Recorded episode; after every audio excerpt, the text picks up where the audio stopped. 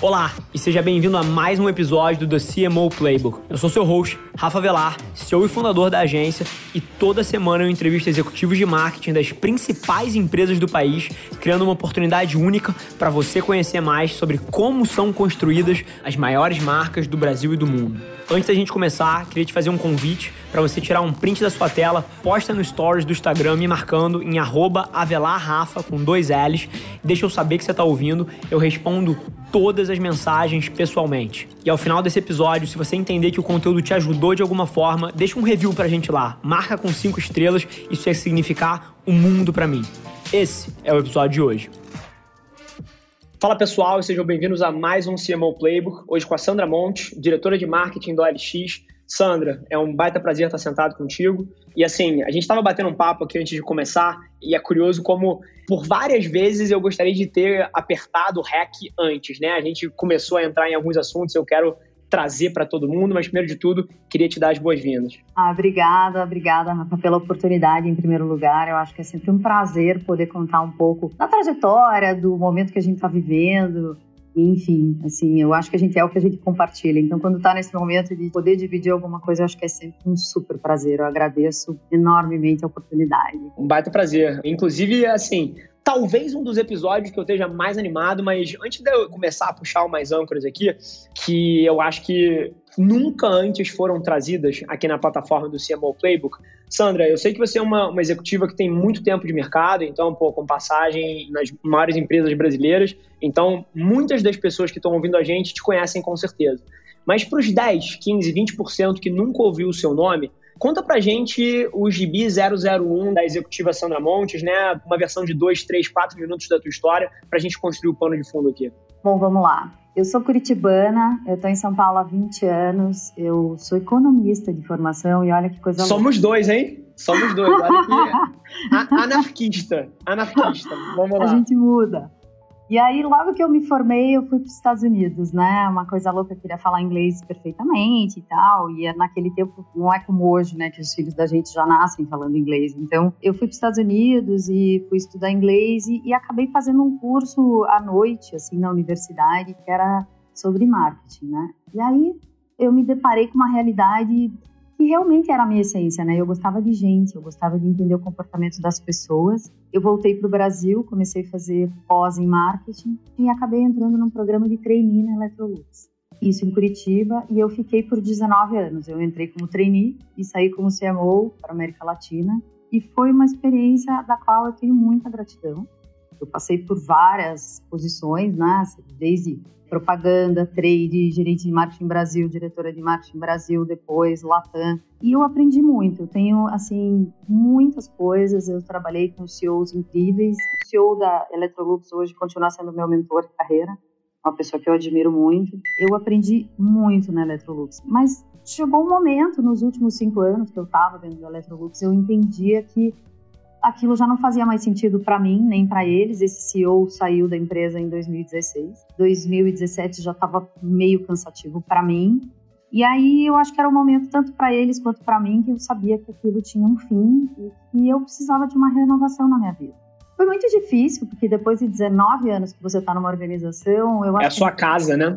Eu nem sabia, é um casamento, né? Sim. Eu nem sabia como era a minha vida sem trabalhar. Então foi muito louco essa história. Eu fiquei um ano fora da Electrolux e foi um período que eu pude trabalhar muito autoconhecimento, que eu fui fazer cursos digitais. Eu coloquei na minha cabeça que eu queria ir para tecnologia.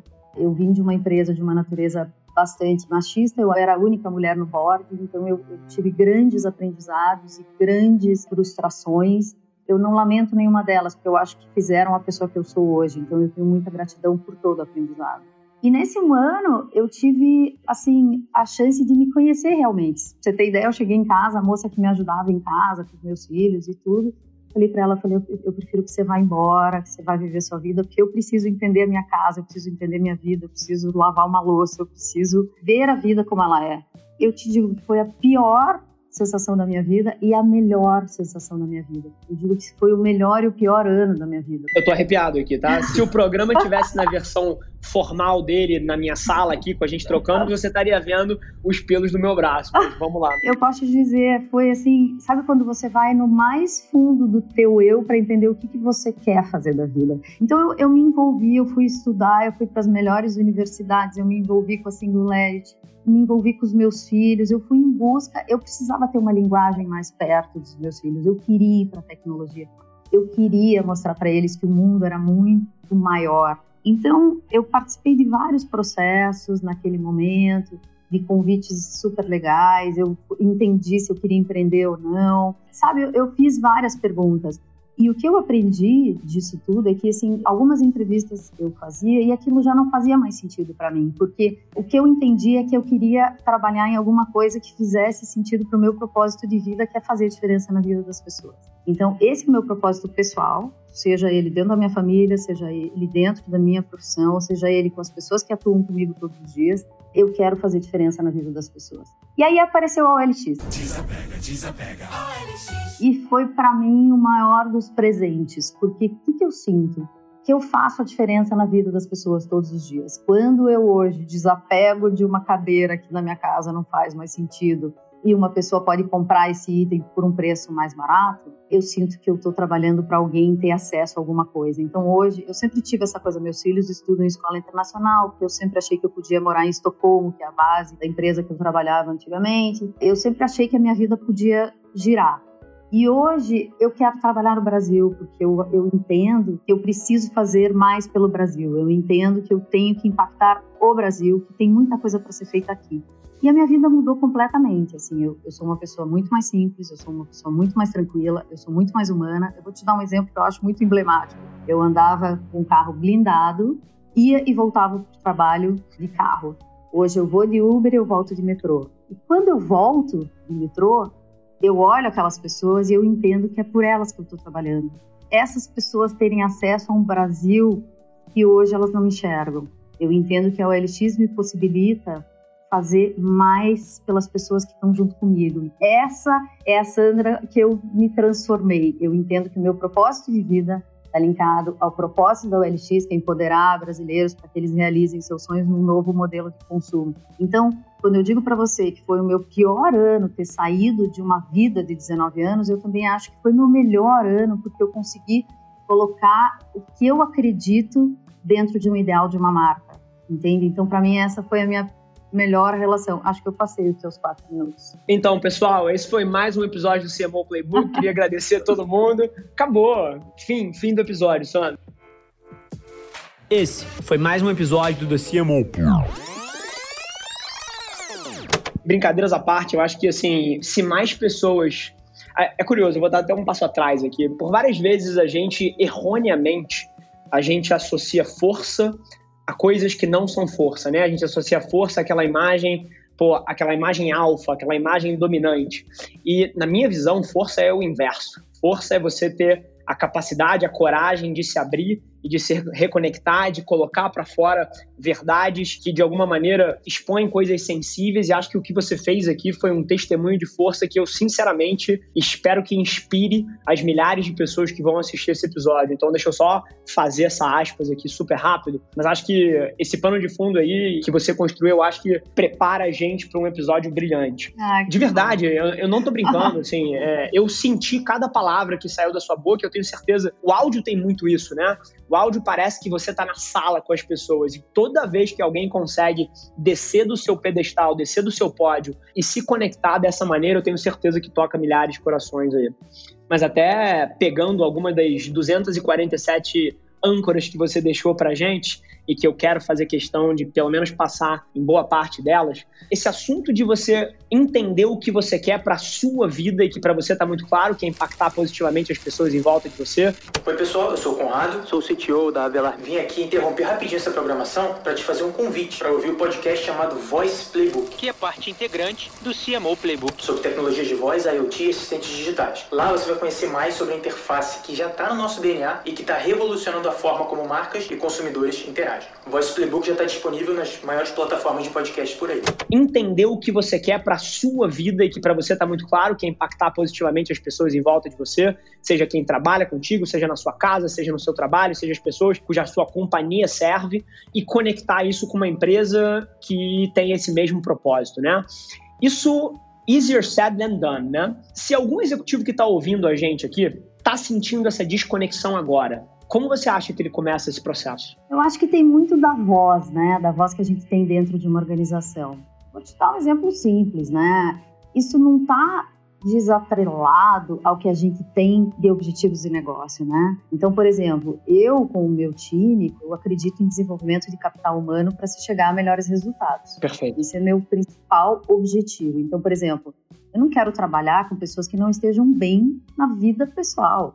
Então, por exemplo, é, vamos lá, eu tenho one-on-one, -on -one, né, reuniões semanais com todo o meu time, que são, eu tenho sete diretos hoje. Então, primeiro eu preciso dessa conexão, eu preciso desse círculo de confiança com quem trabalha comigo, e eu preciso saber se essas pessoas estão bem. Então, por exemplo, se a gente tem reuniões de 30, 40 minutos toda semana, e a gente tem objetivos de negócio, ok, mas a minha prioridade é saber se essas pessoas estão bem. Se elas não estiverem bem, como entender por que, que essas pessoas não estão bem? Como é que eu posso ajudar nesse sentido? Eu preciso dessa conexão e preciso sentir que essas pessoas estão muito bem. Se elas estiverem bem, ok, a gente vai conseguir os objetivos que a gente tem no final. Objetivos e negócios estão atrelados às pessoas que realmente estão bem felizes, entendeu?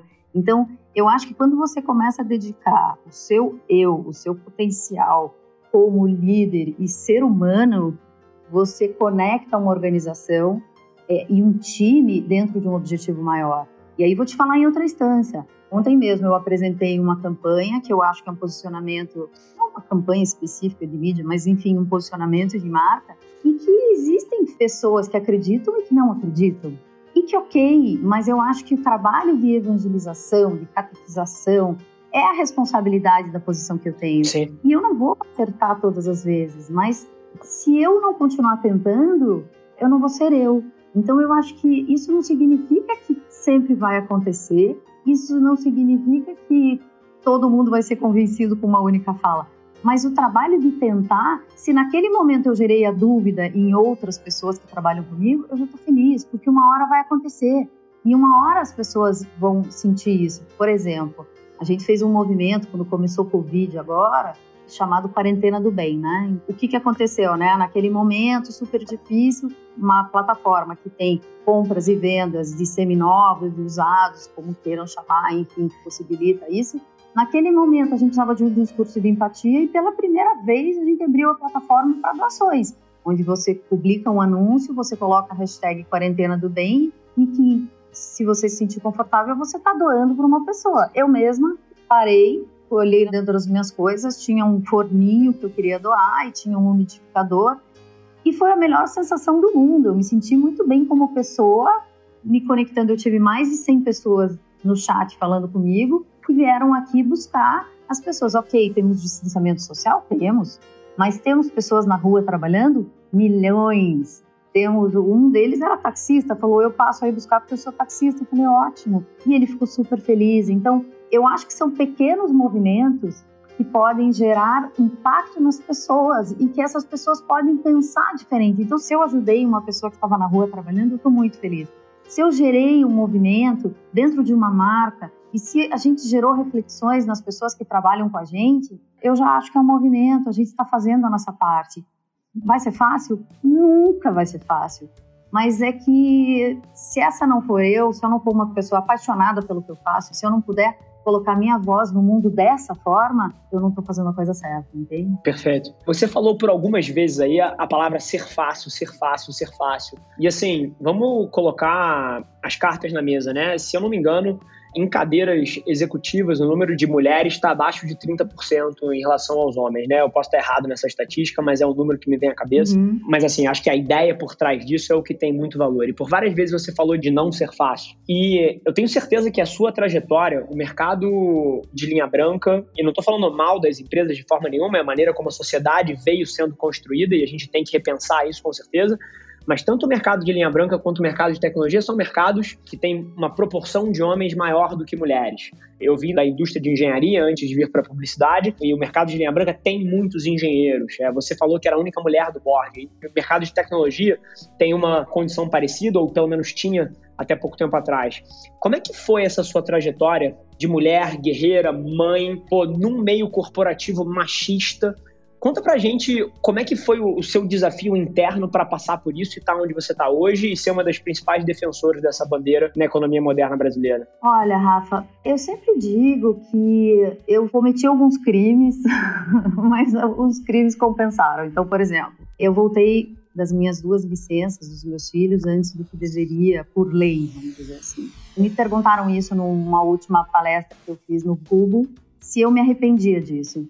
E eu disse que não. Perfeito. Aquele momento, para aquela situação e para o que as coisas exigiam, as empresas não compreendiam certas coisas. Hoje, talvez as empresas compreendam mais, estejam muito mais abertas. Eu sou de uma época onde você tinha que fazer mais e melhor, e você tinha que estar presente em certas situações. Eu não me arrependo que isso fez parte da minha trajetória e do que eu sou.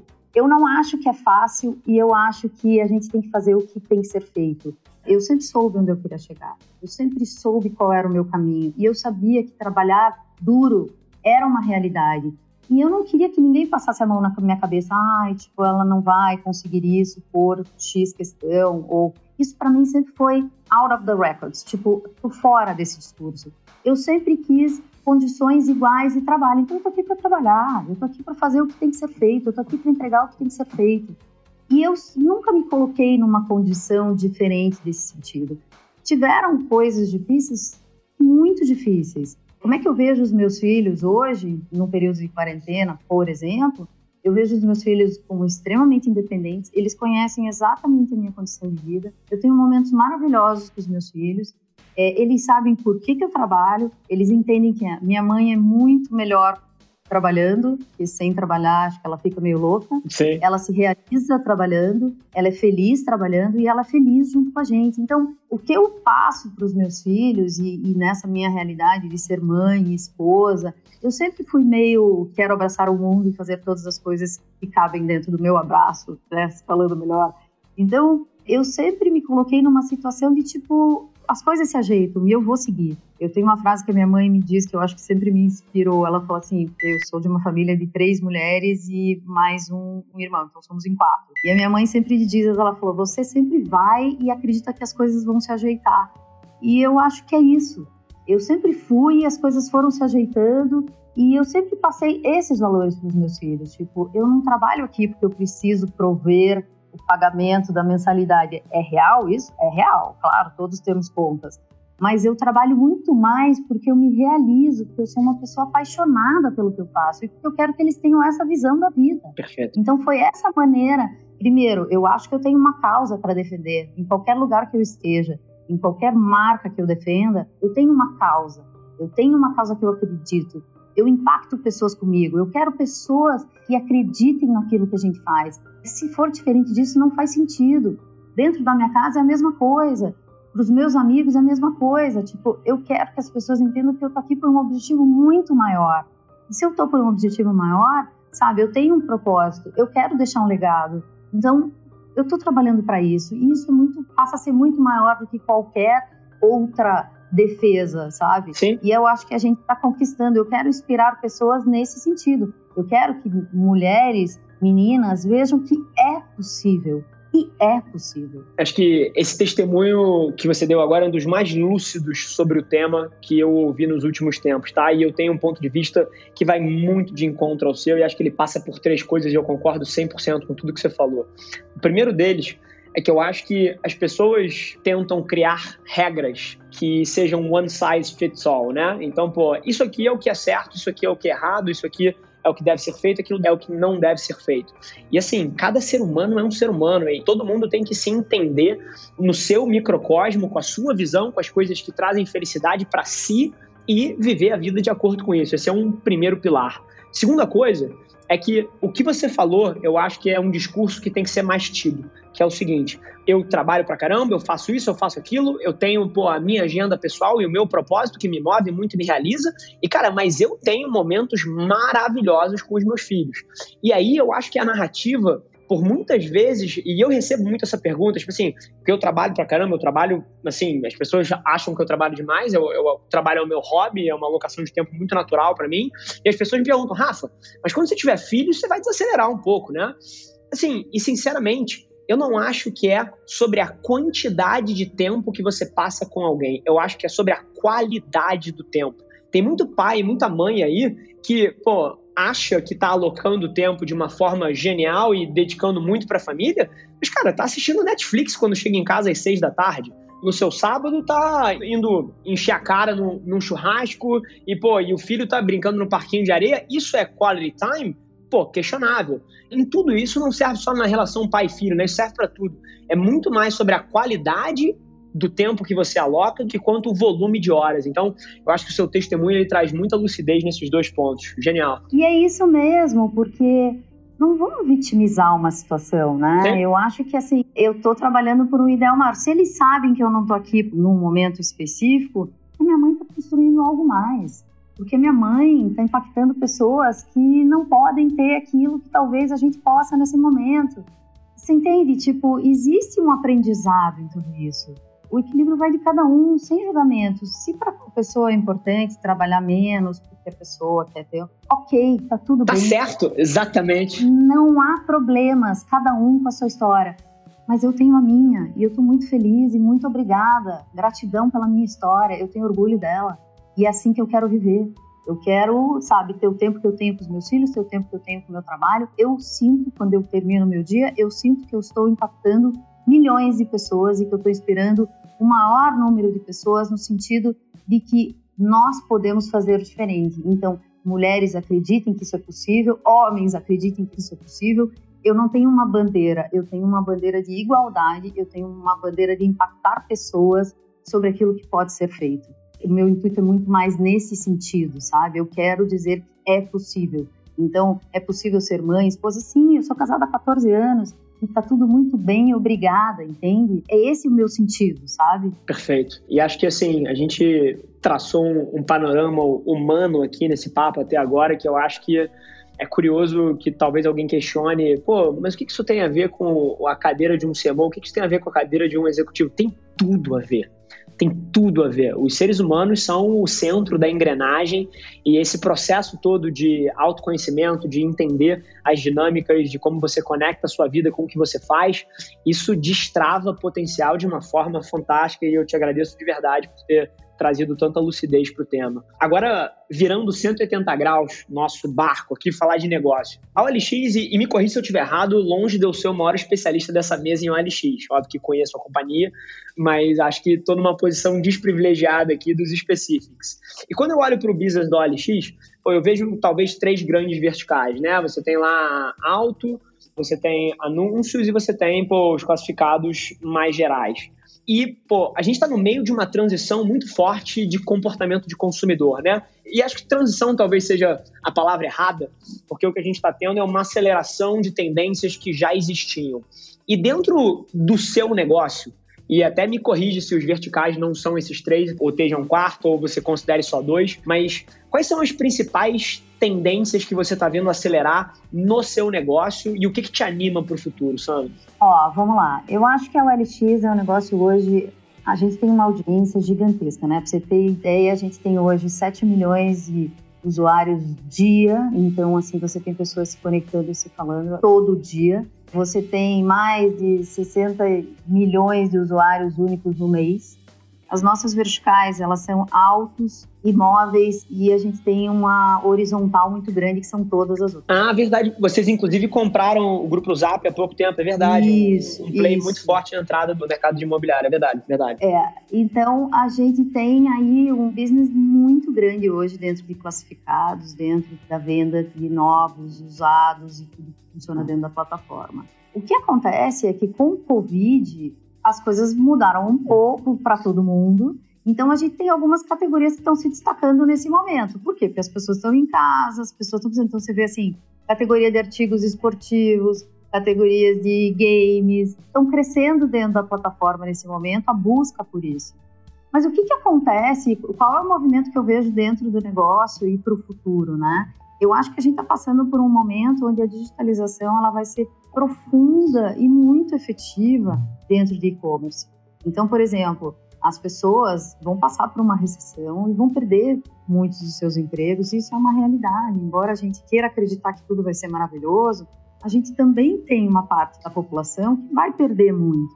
Então, por exemplo, a pessoa que perdeu seu emprego e vai querer fazer bolos em casa, como é que ela faz para divulgar tudo isso? Ela tem a plataforma para divulgar os serviços dela. Você entende? Então, hoje, gente, acho que a nossa responsabilidade é digitalizar muito tudo isso, né? Hoje, se você olha dentro da classe C, por exemplo, você tem 55% das pessoas, elas fazem bicos para sobreviver, de segurança, de pintor, do que você pode imaginar. Só que essas pessoas não estão ainda digitalizando os seus serviços. Imagina o potencial que a gente tem para que essas pessoas digitalizem os seus serviços e divulguem os seus serviços dentro de uma plataforma. Perfeito. Você tem aí uma possibilidade, eu acho que o que o Covid está fazendo dentro das nossas vidas? Essa possibilidade de abrir uma digitalização gigantesca. Eu vou mais além, por exemplo. É, quando você entra na realidade dos meus pais, né, que hoje estão em casa, meu pai tem 77, minha mãe 74, e que ah, os bancos são Caixa, Banco do Brasil, eles gostavam de ir no banco. Então, como é que faz agora? Foram obrigados a baixar o aplicativo, fazer outras coisas que não faziam até então. Então, a possibilidade de digitalização é muito grande. E, obviamente, que a OLX está muito dentro desse contexto, porque é uma plataforma muito fácil, e que as pessoas podem entrar, e que as pessoas podem digitalizar os seus serviços, e que as pessoas podem ter acesso a coisas muito mais importantes e realizarem realmente seus desejos de compra a um preço muito mais acessível. Perfeito. Então, eu vejo a OLX assim com um futuro bastante promissor nesse cenário e acho que a gente vai ter uma vida realmente antes de Covid e pós-Covid. Esse é um pouco do modelo que a gente está questionando e que a gente está se organizando para isso. Sim. E até fazer uma aspas aqui, e voltando um pouquinho, um rewind aí. Você falou da campanha de doação dentro da plataforma. Tá rodando ainda? Sim, sim, a gente continua divulgando. A gente tem hoje parceiros divulgando Quarentena do Bem, porque a gente foi uma das primeiras marcas que se posicionou no mercado, só que com custo zero, porque a gente recuou em qualquer investimento em mídia nesse momento, porque a gente entende que esse não era o momento exatamente. A gente se posicionou para isso, usou a nossa plataforma para divulgação e hoje a Quarentena do Bem está no ar. Então, se você sai daqui do nosso bate-papo e você quiser doar alguma coisa, tá lá, tá pronto. Fiz a pergunta exatamente por isso, tá? Vou doar ao vivo aqui. João, aquele segundo micro-ondas ali que a gente comprou, cara, bota pra doar na quarentena do bem do LX agora. Tô falando sério. Inclusive, pô, fazer um, um incentivo aí, pô, todo mundo que tá ouvindo se questionar durante um momento se não tem alguma coisa que possa contribuir para alguém que está num momento um pouco mais duro e usar a plataforma do LX para viabilizar essa transação. Então, assim, tô ao vivo aqui, João, é sério, tá? Não tô brincando. Aquele segundo micro-ondas lá, cara, vamos pegar e vamos doar aqui na plataforma. Olha, obrigada, porque vocês vão estar tá ajudando alguém que não tem nesse momento, as pessoas estão precisando muito. Sim. E, assim, a sensação de falar com alguém está precisando, eu vou te dizer, a gente se sente melhor como pessoa, como ser humano. E aí eu tô falando como Sandra Montes, assim, fora da OLX, assim, é engrandecedor, entendeu? Mas como Sandra Montes da OLX, eu tô dizendo que a plataforma realmente possibilita você a chegar nesse estágio. Então é é muito bacana, é um presente. Sensacional. E, e de verdade, tá? Vamos postar lá, o nome do micro-ondas é micro-ondas do Rafa. Isso. É, o pessoal pode fazer a auditoria se eu doei de fato o micro-ondas. E Sandra, agora super interessante a, a campanha, brilhante, você viabilizar, por exemplo. É curioso como às vezes